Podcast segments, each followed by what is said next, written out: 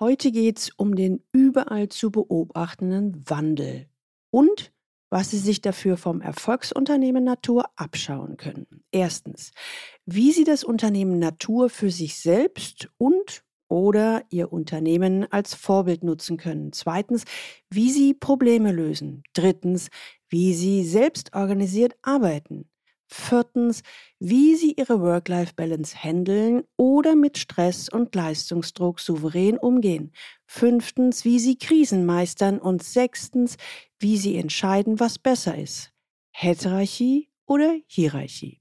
Aus dieser Folge werden Sie mitnehmen, wie Sie Ihre aktuelle Führungsherausforderung nach dem Vorbild der Natur wirksam lösen können. Willkommen zu meinem Podcast Leben an der Spitze für erfolgreiche Geschäftsführer und die, die es werden wollen. Ich bin Gudrun Happig und finde für Ihre individuellen Herausforderungen an der Führungsspitze Lösungen, die ganz allein für Sie gemacht sind und wirken. Leben an der Spitze, damit Ihre Visionen Wirklichkeit werden. In unserer Welt herrscht ein ständiger Wandel. Immer wieder sehen sich Menschen und Unternehmen neuen Situationen gegenübergestellt, mit denen sie in irgendeiner Art und Weise umgehen müssen. Dabei ist es eigentlich egal, ob auf dem Etikett Wandel entweder Krise oder Work-Life-Balance, Hierarchie versus Heterarchie oder selbstorganisiert arbeiten oder Probleme lösen steht. Viele wünschen sich hierfür ein erfolgreiches Beispiel, an dem man sich orientieren kann. Idealerweise so eine Art Schablone, die immer passt. Als relativ junges Feld bietet sich die Wirtschaftsbionik an. Das ist die Möglichkeit, von einem der erfolgreichsten Unternehmen überhaupt zu lernen, und zwar der Natur. Viele von Ihnen wissen, dass ich mich damit bereits seit Jahrzehnten beschäftige und hier einen eigenen Ansatz entwickelt habe, die Biosystemik, und biete mit diesem Konzept Executive Coachings und Sparringspartnerschaft an. Daher möchte ich Sie heute mal auf eine Reise mitnehmen, was Sie als C-Level von der Natur in Bezug auf viele relevante Themen lernen können. Wenn Sie heute das erste Mal den Leben an der Spitze Podcast hören, dann empfehle ich Ihnen, sich unbedingt in den Galileo Letter einzutragen unter der Adresse www.leistungsträger-blog.de. Da bekommen Sie ein paar gute Impulse, wie Sie die Herausforderungen im C-Level-Führungsalltag leichter lösen. Starten wir mal vorne. Was genau beinhaltet eigentlich so eine Begleitung auf Grundlage der Biosystemik? Als Executive Business Coach für C-Levels begleite ich Leistungsträger auf dem Weg an die Spitze oder wenn sie eben schon im Top-Management sind. Ich unterstütze dabei die richtig guten, so wie ich sie nenne. Das sind die zwei bis fünf Prozent besten und klügsten Köpfe in einem Unternehmen. Es geht darum, dass Sie Ihre ehrgeizigen Ziele erreichen, die beruflichen Herausforderungen zu meistern und dabei noch souverän und gelassen zu bleiben. Das ist alles andere als einfach.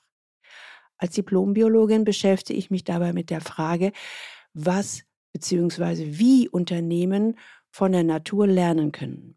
Laut Professor Frederik Fester, einem der renommiertesten Biokybernetiker, ist die Natur ein System, das Jahrmillionen von Jahren überlebt hat und immer wieder auf Fortbestand aus ist. Und um Wachstum und Fortbestand geht es Ihnen, meinen Klienten, auch. Ich bin davon überzeugt, dass man von der Natur sehr viel für ein Unternehmen lernen kann. Denn während die Natur ein biologisches System ist, ist das Unternehmen ein soziales System und für beide Systeme gelten ähnliche Regeln und Prinzipien. Biosystemik ist das Konzept natürliche Lösungen auf das Management von menschlichen Organisationen und Unternehmen zu übertragen. Es geht darum, Anregungen aus der Natur aufzugreifen und in brauchbare Lösungen zu verwandeln. Wie Werner Nachtigall, der Begründer der Bionik in Deutschland, es einmal formulierte, Lernen von der Natur als Anregung für eigenständiges technologisches Gestalten. Es werden dabei keine Komplettlösungen aus der Natur übernommen, sondern bestimmte Elemente oder Merkmale und Prinzipien für die eigenen Zwecke nutzbar gemacht. Da stellt sich natürlich sofort die Frage, äh, inwiefern lassen sich konkret Prinzipien und Strategien aus der Natur auf die Arbeitswelt übertragen? Ich möchte gern Professor Fester hier zitieren. Er hielt fest, die Natur ist das erfolgreichste Unternehmen aller Zeiten. Viele Naturgesetze lassen sich auf die Arbeitswelt übertragen und so greifen Ingenieure bei der Konstruktion und Entwicklung von Projekten schon lange auf Vorbilder der Natur zurück. Beim Bau der Flughafenhalle in Stuttgart zum Beispiel, deren Tragwerk der Form von Bäumen und Ästen folgt, oder bei der Entwicklung von wasserabweisenden Oberflächen, die auch einige Pflanzenarten vorweisen. Aber nicht nur im technischen Bereich kann die Natur Modell stehen. Sie bietet ebenso Anregungen und Erfolgsprinzipien für die Organisation, das Management und die Strategie von Unternehmen. Denn die wichtigsten Ziele aller Organismen in der Natur sind immer erstens zuerst überleben und zweitens dann weiter wachsen. Das gilt ganz ähnlich für die Wirtschaftswelt, die also Überlebens- und Wachstumsstrategien aus der Natur ableiten kann. So zeigt die Natur beispielsweise, dass Fehler passieren können und es besser ist, sich darauf einzustellen. Wie bei der Blutgerinnung im Körper. Blut muss flüssig sein, um Gewebe an jeder Stelle im Körper zu versorgen. Flüssiges Blut aber tritt ungehindert aus dem Körper aus. Wir würden bei der kleinsten Schnittwunde verbluten. Unser Körper geht davon aus, dass trotz bester Vorbereitung und Planung Fehler passieren und Verletzungen immer wieder vorkommen. Deshalb gerinnt Blut an der Luft. Bestimmte Rezeptoren auf der Oberfläche der flachen Blutplättchen werden aktiviert, sie verkleben untereinander. Zusätzlich werden aus dem Körper noch mehr Blutplättchen zur Wunde transportiert. Die Wunde wird geschlossen, die Blutung gestillt und das restliche Blut flüssig im Körper behalten flüssig im Blutkreislauf, geronnen bei Verletzung. Wir überleben durch die Erwartung eines Fehlers und die entsprechend schnelle Reaktion. Solche und viele weitere Erfolgsstrategien finden sich in der Natur. Ich denke, es gibt für unseren Führungsalltag viel Sicherheit. Denn Wer weiß, wie derartige Naturgesetze funktionieren, kann sie auf seine berufliche Situation übertragen und so neue, auch unkonventionelle Betrachtungsweisen finden. Ich könnte mir vorstellen, dass Sie sich als Hörer jetzt fragen, wie ich bei meiner Beratung vorgehe. Also wie macht die, habe ich das? Und ich könnte mir ebenfalls vorstellen, dass Sie jetzt gerne ein praktisches Beispiel hören würden. Also falls dem so ist, will ich Sie nicht länger auf die Folter spannen. In der Abstraktionsbionik werden zuerst biologische Grundlagen erforscht, dann das Prinzip abstrahiert und nach technischen Anwendungsgebieten gesucht, zum Beispiel in der Entwicklungsarbeit von Ingenieuren. In Unternehmen und dem Management ist es meist pragmatischer, erstens ein aktuelles Problem definieren und dann zweitens nach einem Vorbild in der Natur zu suchen und dann drittens hier stellt sich dann die Frage, welche Strategien sind in der Natur in vergleichbaren Situationen erfolgreich? Viertens, welches Prinzip steckt dahinter? Und fünftens, wichtig ist dann, sich von dem Beispiel der Natur zu lösen und das Prinzip auf die konkrete Situation zu übertragen. Es geht also nicht darum, die Natur zu kopieren, sondern das Prinzip herauszukristallisieren und auf meine aktuelle Situation zu übertragen.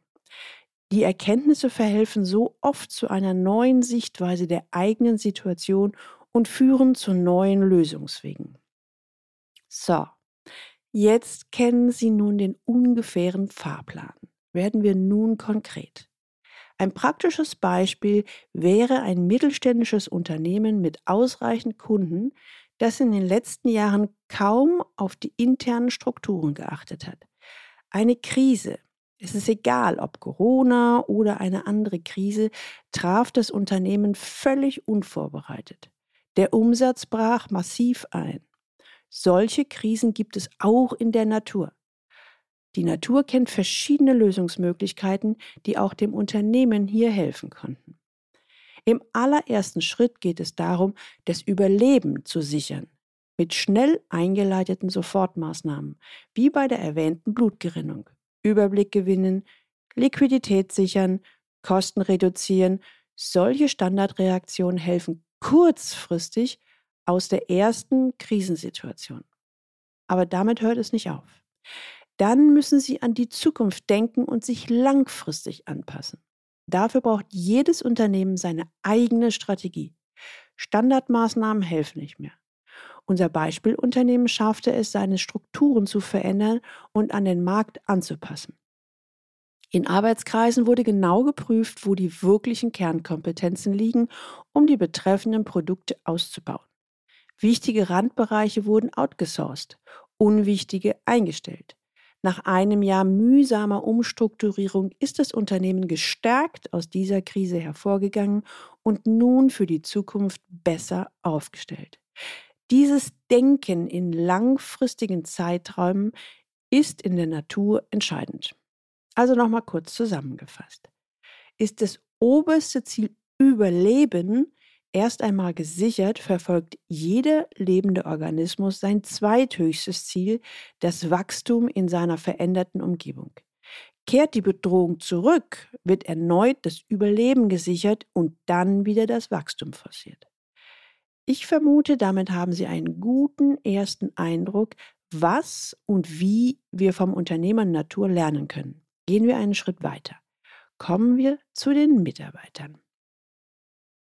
In den letzten Jahren ist zu beobachten, dass die Subjektivierung und Flexibilisierung von Arbeit im Mittelpunkt steht. Werden wir mal ein bisschen konkreter. Dazu gehört auch, dass Mitarbeiter ihre Zusammenarbeit größtenteils selbst organisieren, ohne Kontrolle von oben. Da stellt sich doch die Frage, gibt es in der Natur auch Beispiele für Systeme, die sich ohne die konkrete Anleitung eines Anführers erfolgreich organisieren? Um sich der Antwort auf die Frage zu nähern, macht es Sinn, einmal die Selbstregulierungskraft eines natürlichen Systems am Beispiel eines Flusses zu betrachten. Ein natürlicher Fluss hat eine seiner Geografie und Geologie entsprechende Fließgeschwindigkeit. Er weiß, wo er hin will. Zum Meer. Also, es gibt also ein klares Ziel für alle Beteiligten des Systems. Also in diesem Fall der Fluss. Der Fluss ist in sein natürliches System eingebettet und lebt im Gleichgewicht mit seinen Umwelteinflüssen. Er reguliert sich von selbst. Gibt es eine Störung, etwa weil eine Fabrik Abwasser einleitet, besteht eine erstaunliche Selbstheilungskraft. Wie von Zauberhand verschwinden die Schadstoffe wieder. Tatsächlich ist es das Werk zahlreicher hochspezialisierter Kleinstlebewesen und Stoffwechselprozesse, die hier ihren Beitrag leisten, um den Fluss wieder sauber zu machen. Fazit. Das Zusammenspiel unterschiedlicher Faktoren führt dazu, dass das Wasser gereinigt und das Problem gelöst wird, um so das große Ganze nicht zu gefährden. Das funktioniert aber nur, weil alle Beteiligten wissen, dass es ein gemeinsames, höheres Ziel gibt, und zwar das Meer zu erreichen, wofür die Gesundheit des Flusses entscheidend ist. Alle ordnen sich diesem Ziel unter und können sich darauf verlassen, dass jeder seine Teilaufgabe erfüllt. Dieses implizite Vertrauen macht das System verlässlich und stark. Es ist kein Akt der esoterischen Nächstenliebe, vielmehr ist allen bewusst, dass jeder Einzelne davon profitiert, wenn er vertraut, anstatt den anderen zu misstrauen. Ein Unternehmen kann ebenso funktionieren unter der Voraussetzung, dass die Beteiligten auf ein gemeinsames Ziel ausgerichtet sind und die Möglichkeit haben, ihre Stärken mit Blick auf dieses Ziel einzusetzen. Konkret heißt es, ist das gemeinsame Ziel bekannt und die hat die Führungskraft Vertrauen in die Fähigkeiten, die Ressourcen und das Verantwortungsbewusstsein der Mitarbeiter, werden die Mitarbeiter sich an diesem Ziel ausrichten und ihren Stärken entsprechend für dieses Ziel engagieren. Es entsteht eine stabile und leistungsfähige Mannschaft, bei der die Mitarbeiter mitdenken, auf unerwartete Ereignisse reagieren können und sich dafür einsetzen, immer das Beste zu erreichen. Hinter der Kernbotschaft des Flusses steht also die systemische Erkenntnis, dass sich eine Führungskraft auf Vertrauen als Regelungsinstrument verlassen kann. und dass dies sogar deutlich besser funktioniert als Misstrauen und Kontrolle. Ich hoffe, lieber Hörer, dass Sie es genauso sehen wie ich. Selbstorganisation ist also kein persönlicher Selbstzweck, sondern dient einem höheren oder größeren Ziel, einer Organisation, das größer ist als mein persönliches, ich sag mal, Ego-Ziel. Gehen wir jetzt mal noch einen Schritt weiter. Wir haben alle miteinander festgestellt, dass die Entgrenzung von Arbeit und Leben ein immer größeres Problem darstellt. Schnell wird die richtige Work-Life-Balance gefordert. Schauen wir mal. Gibt es auch hier Mechanismen in der Natur, die ein gutes Vorbild sein können? Wenn ja, wie wird hier mit Stress und Leistungsdruck umgegangen? Beziehungsweise gibt es so etwas in der Natur überhaupt? Es mag Sie überraschen, aber sicher gibt es auch hier Beispiele. Die Natur kennt unterschiedliche Arten von Leistungstypen. Zum Beispiel unter den Raubkatzen. Der Gepard jagt allein und schleicht sich an sein Opfer heran. In einem kurzen Sprint beschleunigt er auf über 110 Stundenkilometer. Damit ist er das schnellste Säugetier der Welt. Danach ist er erschöpft und braucht eine Pause. Selbst das Fressen der Beute muss warten. Der Löwe kann nicht so schnell laufen, ist dafür aber auf konstante Leistung eingestellt. Er jagt im Team und ist gewissermaßen der Dauerläufer unter den Raubkatzen. Im übertragenen Sinn heißt es, wer gepaart ist, bleibt nur leistungsfähig, wenn er systematisch Pausen macht. Im Büro wie in der Steppe. Wenn Sie sich im Geparden wiedererkannt haben, stelle ich Ihnen jetzt die Frage, wie regelmäßig gönnen Sie sich Pausen? Haben Sie die Pause nach dem nächsten Sprint schon eingeplant? Anders ist es bei einem anderen Leistungstypen, dem Löwen. Löwen brauchen ein gutes Team. Mit welchen Kollegen können sie die beste Leistung erreichen? Genau wie in der Natur erbringen verschiedene Führungskräfte oder Mitarbeiter ihre Leistung nicht auf die gleiche Art. Wer seinen persönlichen Typ berücksichtigt, kann sehr viel erfolgreicher sein. Das ist gerade ein sehr aktuelles Thema für die Wirtschaftsbionik.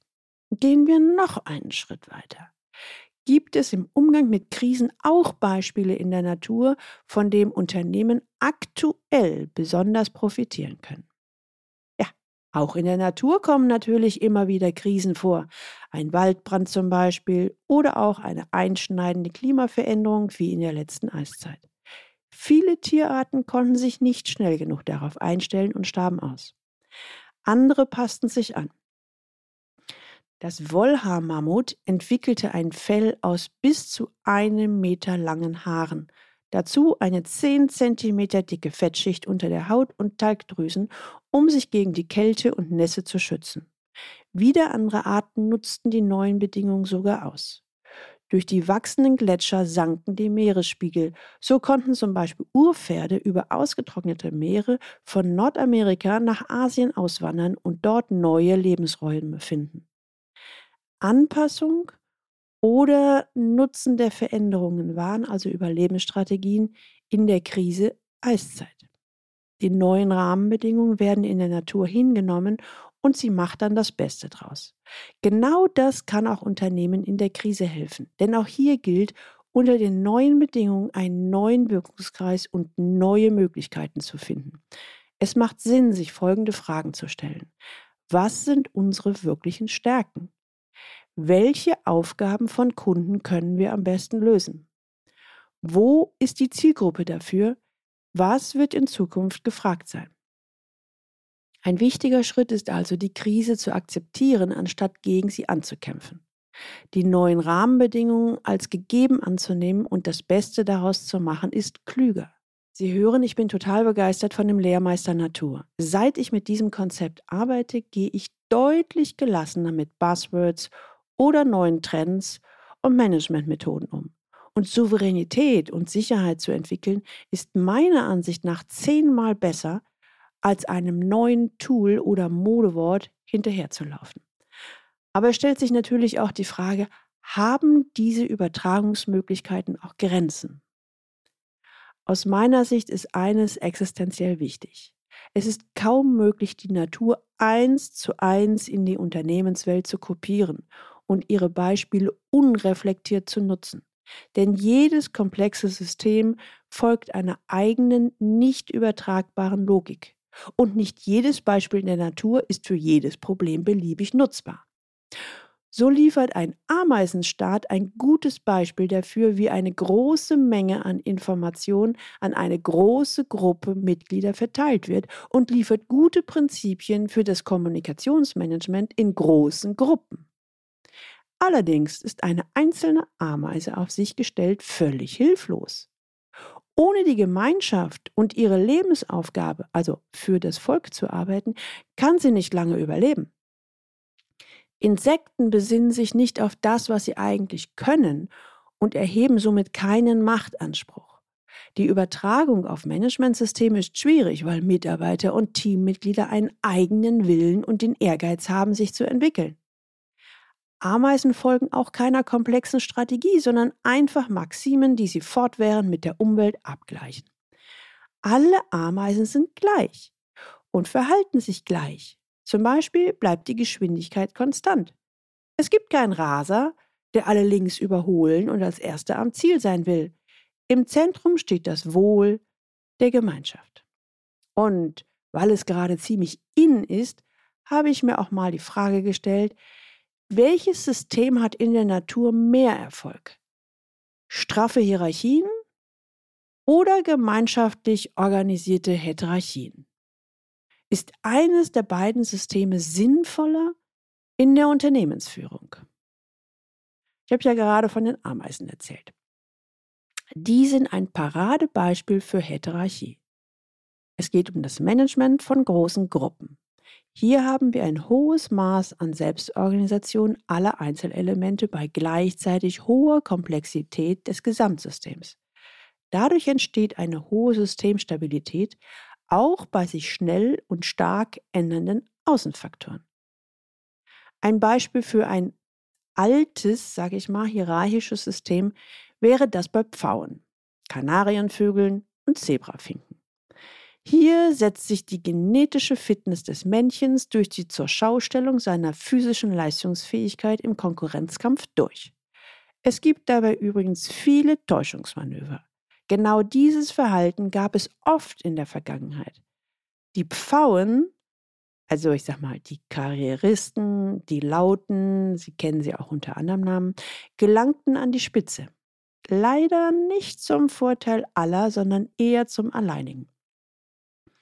Unterschiedliche Arten von Krisen ist nur eine Folge davon. Heute brauchen wir andere Strategien. Statt Macht im dominanten Sinne benötigen wir eher die Fähigkeit, Orientierung zu geben und damit Verantwortung und Selbststeuerung zu ermöglichen. Ein sehr schönes Beispiel dafür ist das Hierarchiesystem der Wölfe, also der freilebenden Wölfe. Hierarchie besteht häufig aus Herrschaft und Autorität und wird mit der Hackordnung um die Alpha-Position gleichgesetzt. Bei freilebenden Wölfen zeigt sich jedoch ein sehr viel vielfältigeres soziales Gefüge, in dem die Leittiere zwar die primäre Führungsaufgabe erfüllen, aber nur situationsbezogen autoritär auftreten. Alpha-Wölfe führen ihr Rudel mit Hilfe ihrer sozialen Kompetenzen. Sie pflegen Beziehungen und beweisen soziale Intelligenz. Wenn zwei sich streiten und ineinander verbeißen, lenkt der Alpha-Wolf einen der beiden ab, fordert ihn zum Spiel auf und stellt den Frieden wieder her. Äh, diplomatische Fähigkeiten also. Es kommen im Tierreich in der Regel nur qualifizierte Führungskräfte nach oben. Dafür sorgt ein Rangauslese-Verfahren. Im Wolfsrudel übernimmt ein Leitwolf das Zepter. Keines der Tiere wird aber zum bloßen Handlanger. Es gibt eine Handvoll Regeln, an die sich alle halten müssen. Zum Beispiel alle widmen sich der Jagd. Die Welpen werden gemeinsam aufgezogen und so weiter. Davon abgesehen hat jeder Wolf viele Freiheiten. Entsprechend besonderer Eigenschaften und Fähigkeiten werden die einzelnen Wölfe für bestimmte Aufgaben eingesetzt. Zum Beispiel werden körperlich starke Tiere eventuell zum Ordnungshüter, ohne gleich dem Leitwolf Konkurrenz zu machen. Es handelt sich also um ein dynamisches Gefüge. Wölfe bleiben ständig in Kontakt. Sie heulen ihre Botschaft in den Himmel, um sich über weite Strecken unterhalten zu können, und sie geben Duftmarken ab, die mehrere Wochen zu riechen sind. Nur alle paar Tage treffen sich die Tiere nach ihren Alleingängen im Rudel. Obwohl der Wolf sein eigenes Überleben sichern will, gibt es ein Ziel. Das Rudel möchte gemeinsam stärker sein als jeder Einzelne. Es lässt sich insgesamt allerdings nicht festhalten, welches dieser beiden Systeme Heterarchie oder Hierarchie effektiver bzw. das bessere Vorbild ist. Ich denke, das kommt auf das jeweilige Unternehmen und dessen Fokussierung an. Es gibt viele Umgangsformen des Miteinander in der Natur vom Egoisten, das wäre so ein Bison, über das Leben in anonymen Gruppen bis zur Führung über Hierarchie bzw. Herrschaft und Autorität, das wäre der Affe, bis zum Altruismus. Und es gibt in der Regel ein, ein höchstes Ziel, das eigene Überleben zu sichern. Tun sich mehr als zwei Organismen zusammen, dann deshalb, weil dieses Ziel in der Gruppe besser gewährleistet werden kann als allein, wie beim Fisch. Sogar bei altruistischen Formen steht das Überleben wenigstens der Art im Vordergrund. Also im Grunde sind fast alle Gruppen, vom Bienenstock bis zum Wolfsrubel, hierarchisch organisiert, sofern sie in Gruppen leben und über die Fähigkeit individueller Erkennung verfügen. Die Parallelen zur wirtschaftlichen Kooperation und Konkurrenzsituation liegen auf der Hand die Führung bzw. das dynamische Gefüge bei den Wölfen könnte ein intelligenter Ansatz für Firmennetzwerke sein, weil sich dadurch die Innovationskraft jedes einzelnen Unternehmens richtig entfalten kann und die Erfahrung zeigt, dass Firmennetzwerke ohne Chef nie besonders effizient sind. So, jetzt haben Sie mich begleitet auf einer Reise durch das erfolgreichste Unternehmen der Natur.